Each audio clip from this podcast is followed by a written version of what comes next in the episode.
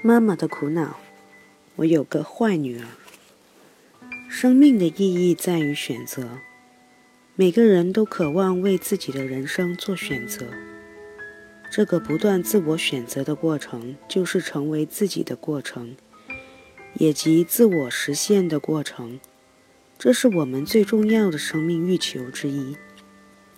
但是，太多的父母有太强的控制欲望。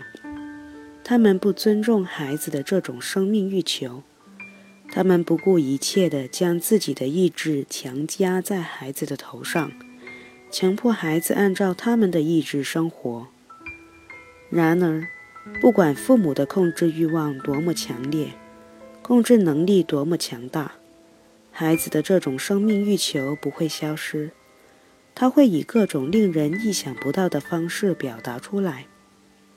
最常见的一种表达方式就是，父母强迫让孩子学好，而孩子偏偏要学坏。站在父母的角度看，这叫逆反或叛逆；但站在孩子的角度看，这却是最自然不过的事情。孩子这样做，不是因为学坏对他多么有吸引力。而只是为了与父母强加在自己身上的外来意志抗衡，只是为了表明，我还是可以为自己的人生做选择的。你能告诉我吗？我的女儿为什么会变成这个样子？在广州红树林心理咨询中心。四十八四十八岁的梁姨，半是伤心，半是生气地问咨询师苏幼娥。问完以后，她狠狠地盯了女儿阿静一眼，脸上是一副恨铁不成钢的神情。阿静是被妈妈硬拉着来看心理医生的，她十九岁了，但看上去不过十五岁的样子，个子小小的。说起话来细声细气，好像生怕惊吓着谁似的。光从相貌上看，她的确人如其名，非常文静。但在妈妈的口中，她却是一个坏透了的坏女孩。梁姨说：“阿静笨、内向，从小就成绩不好。这些都算了。”智力和性格这些事勉强不了，虽然我很着急也很在乎，但也没办法。梁姨说：“真让她生气的是，看似文静的女儿从小到大不断出事。上小学时，常被同学骗钱，或者骗做丑事，譬如一些男孩怂恿她偷自行车，然后卖钱大家分。”阿静想都没想就去做了，结果被抓住。这样的丑事发生了不知道多少次。梁姨说，每次发生后，我会狠狠地教训他，还一次次叮嘱他不要和那些阿飞混在一起。但他把我的话当作耳边风，一直和阿飞他们混在一起，甘愿被他们当枪使。不仅如此。阿静从初中起就开始谈恋爱，曾经的几个男友都是小混混一样的角角色。和许多妈妈一样，梁姨反对女儿这么小就谈恋爱，更反对女儿和这样的男孩谈恋爱。但阿静为了和男友在一起，经常对妈妈撒谎，还有几次离家出走。女儿闹堕胎，妈妈闹自杀。看到无法阻止女儿谈恋爱，梁姨把对女儿的要求降到了最低点，不要和男孩发生性关系。但是，我越担心什么，她好像就越要做什么。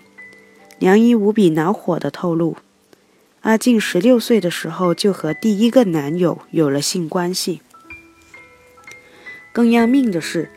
阿静似乎没有一点自我保护的意识，她很快就怀孕了，随后只好堕胎。从开始谈恋爱到现在的三年时间里，阿静曾两次堕胎，但现在她又怀孕了。她为什么就不爱惜自己，不爱惜自己的身体？难道堕胎就不疼吗？她究竟是怎么想的？梁一连珠炮似的问道。不过，梁一自己也不爱惜自己的身体。女儿第一次怀孕后，他为了不让女儿谈恋爱，曾用水果刀戳伤过自己的腿，撞过车。还威胁女儿说：“如果还谈恋爱，妈妈就跳楼死给你看。”最后，他还和女儿签了一份协议书，内容是让女儿答应数年内不谈恋爱。阿静一开始不答应，但妈妈再次以死相逼，她就只好答应了。只要他不和那些坏男孩在一起，让我做什么都可以。梁一说。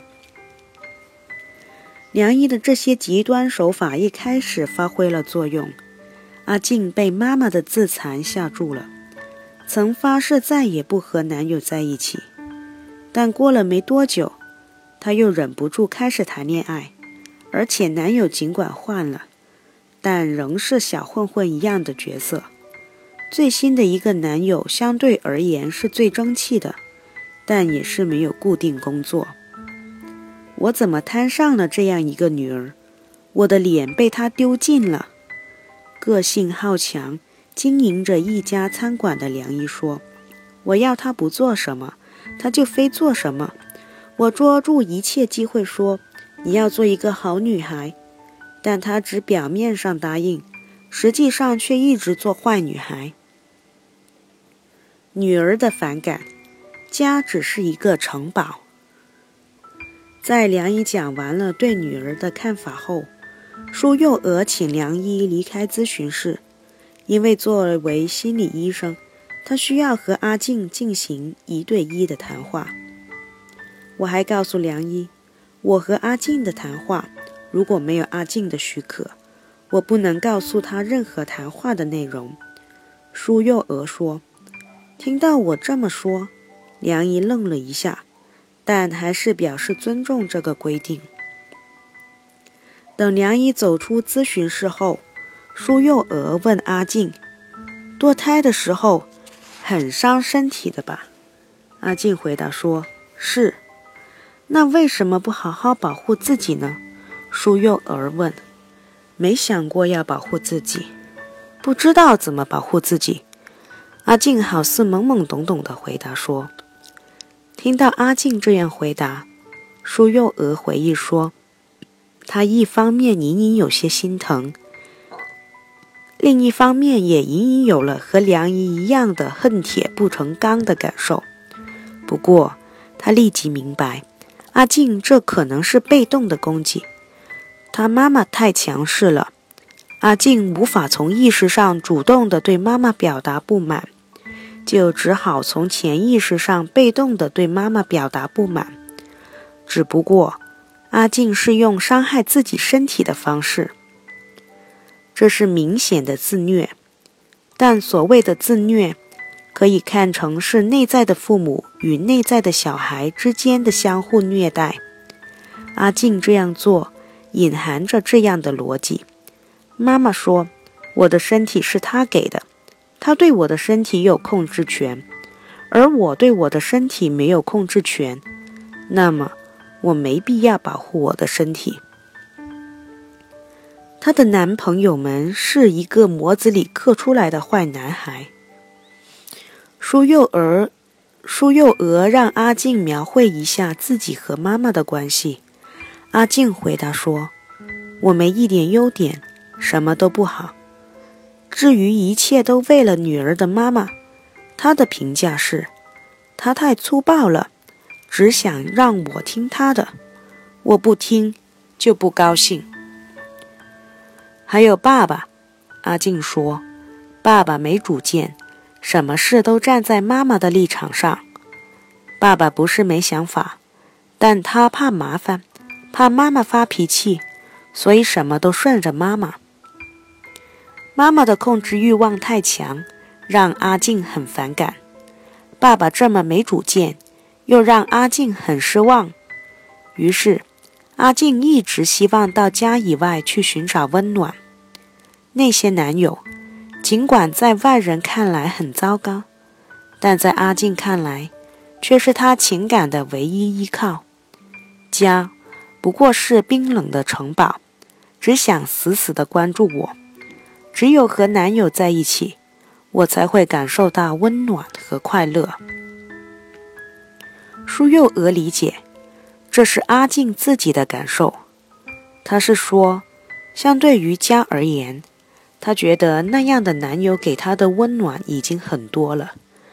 但从旁观的角度看，阿静和男友的关系谈不上多温暖。譬如，她最新的男友经常打阿静，阿静还怀疑他有其他性伙伴。他们两人经常吵架，如果吵得厉害，阿静会哭着离开他。不过，没多久，他就又会回去找他。他们吵过很多次，阿静也跑过很多次，男友没有找过她一次，每次都是阿静自己回去找男友的，并且，就像梁一所说。阿静找的那些男孩都是一个模子里刻出来的坏胚子，这就产生了一个问题：这些一个模子刻出来的男孩为什么对阿静这么有吸引力？分析：恋人等于理想自我。恋爱时，有人喜欢找与自己相似的恋人，有人喜欢找与自己相异的恋人。找与自己相似的，还是找相异的恋人，这取决于我们的现实自我与理想自我的一致程度。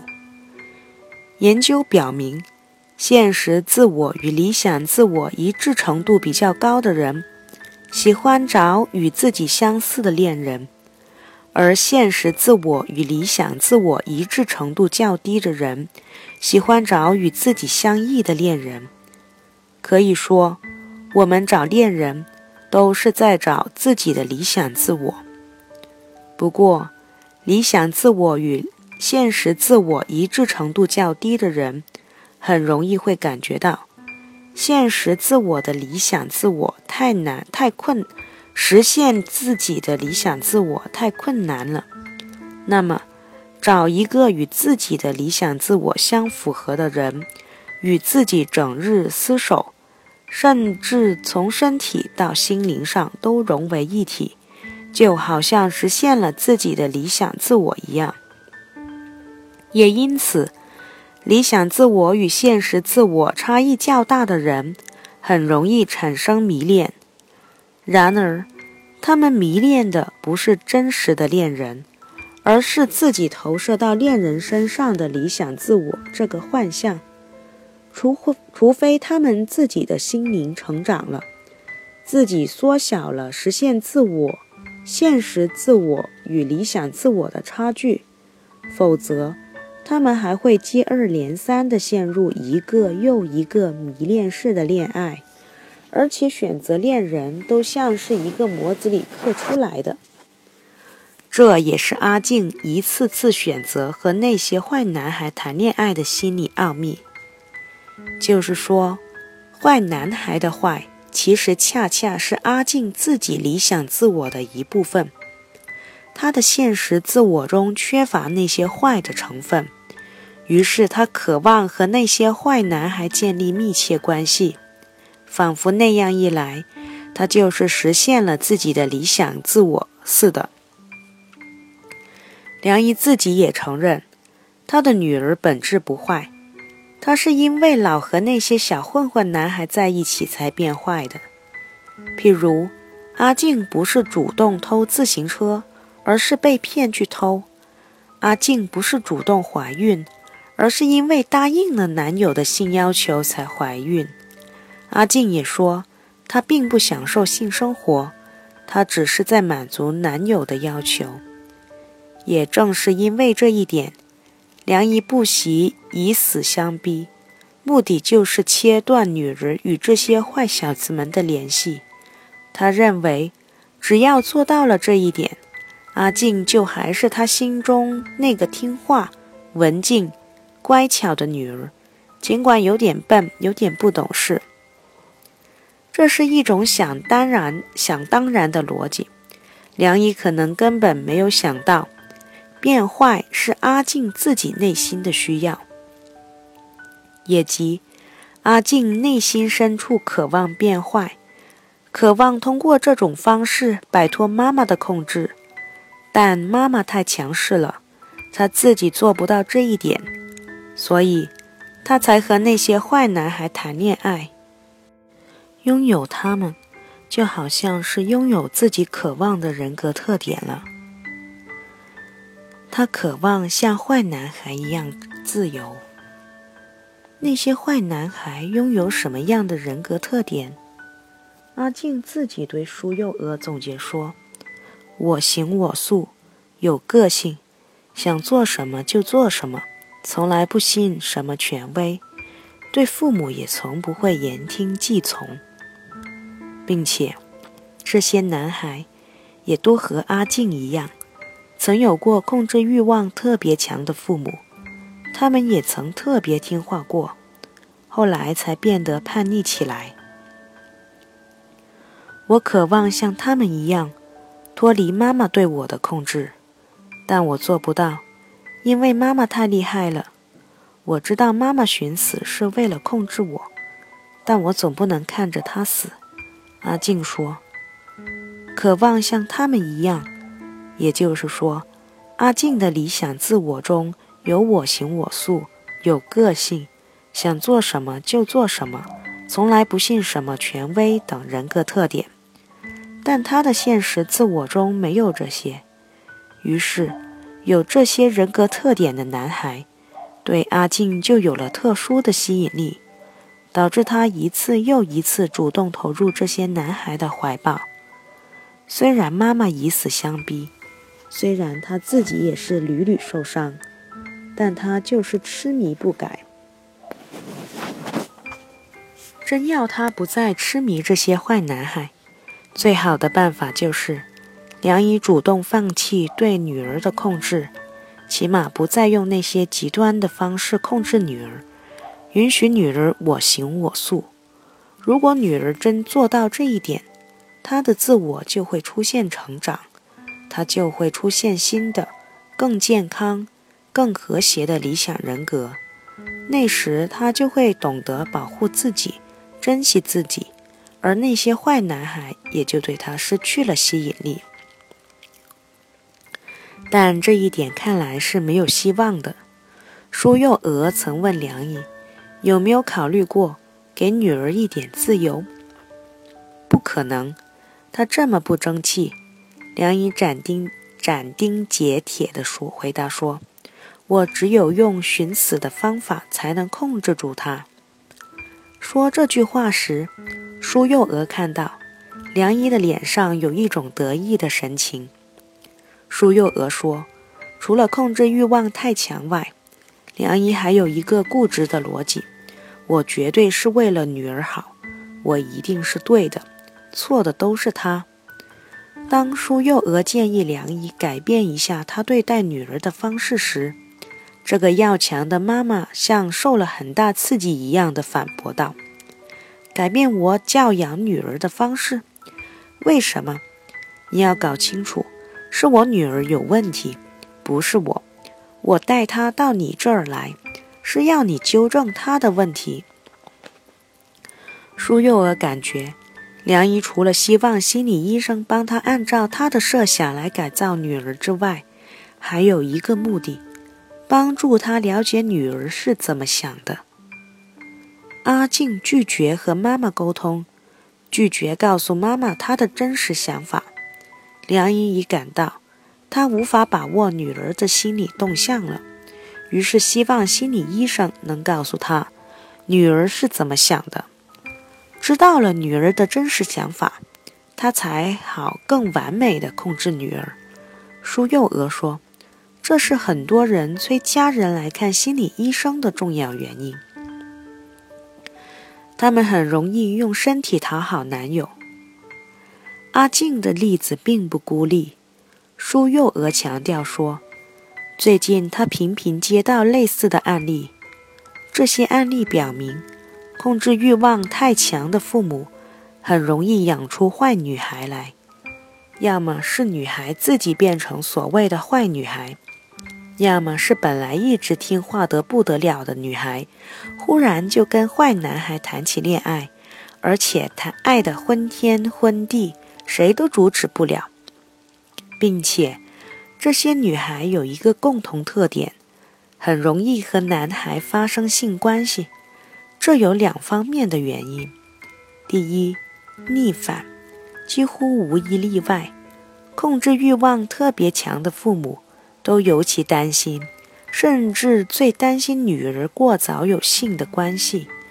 而这些女孩，尽管表面上一直很服从父母的意志，但实际上，因为父母强烈的控制欲望严重压制他们自我实现的心理需要，他们内心深处都有着强烈的叛逆心理。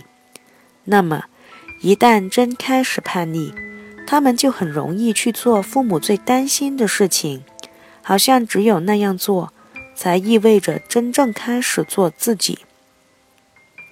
第二，自卑。生命是一个不断进行选择的过程，做的选择越多，我们的生命就越丰富多彩，我们相应就越自信。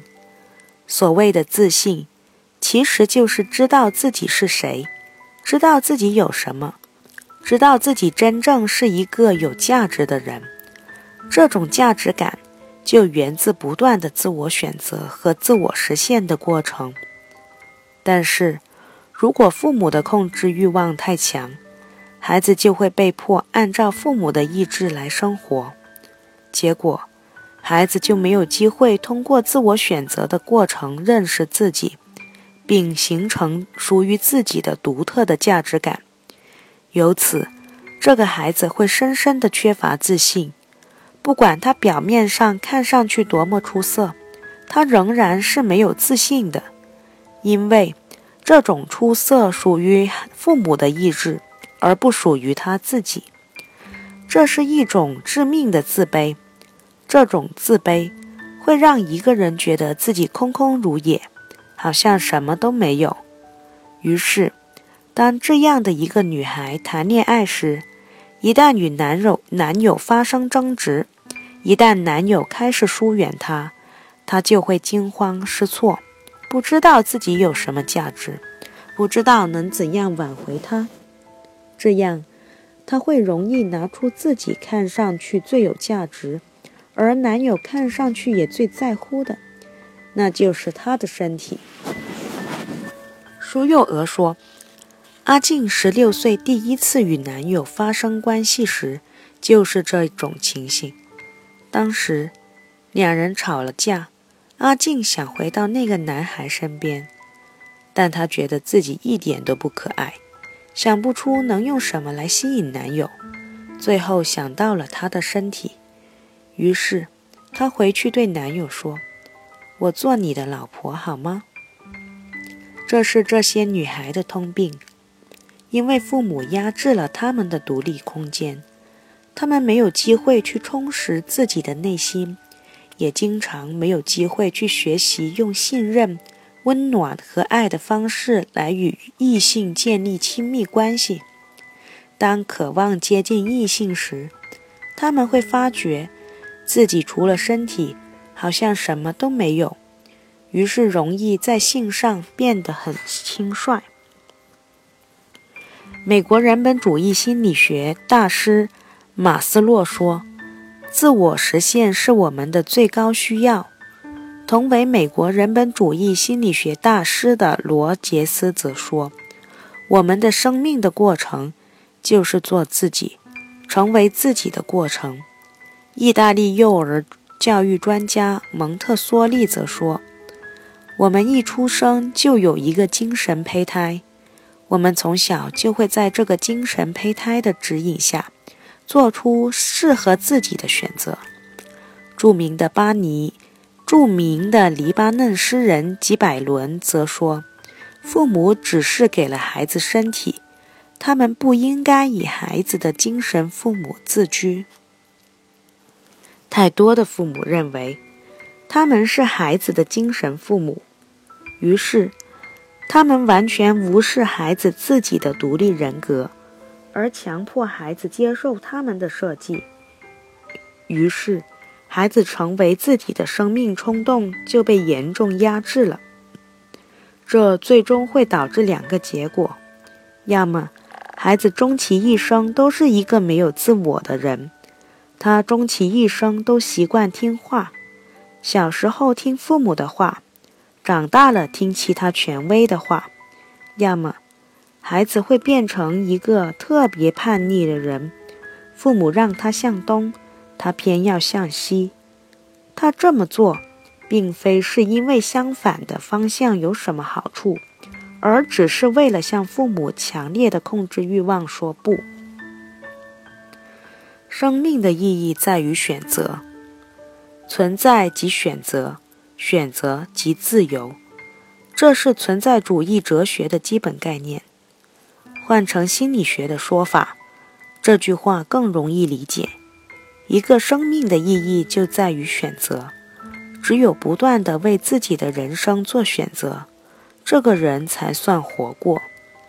相反，假若自己的人生总是被别人选择，那么这个人可以说是白活了。这不是枯燥的说教，而是很简单的事实。譬如，一个上大四的男孩对母亲说：“活着真没劲，我想自杀。”他的自杀冲动不难理解，因为他的精神生命已被母亲杀死大半了。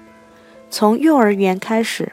这个母亲就一直在替孩子做各种各样的选择，孩子则只有一个任务：好好学习。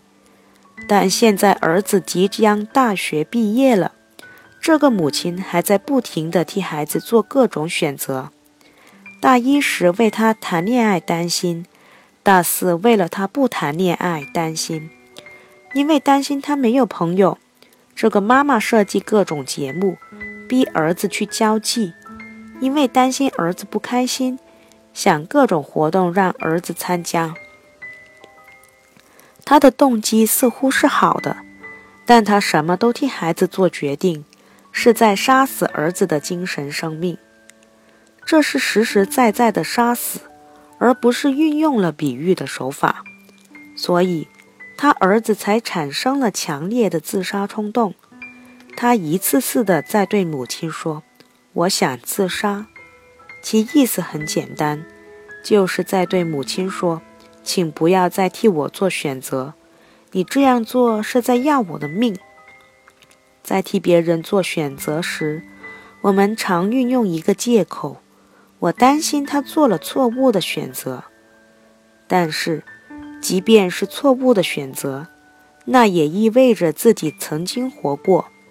而没有选择，则意味着自己根本没有活过。我们其实都深深地懂得这一点，所以，我们普遍都很讨厌。我说的是情感上，而不是理性上。别人替自己做选择，无论那选择看上去多正确，因为这是在杀死自己的精神生命。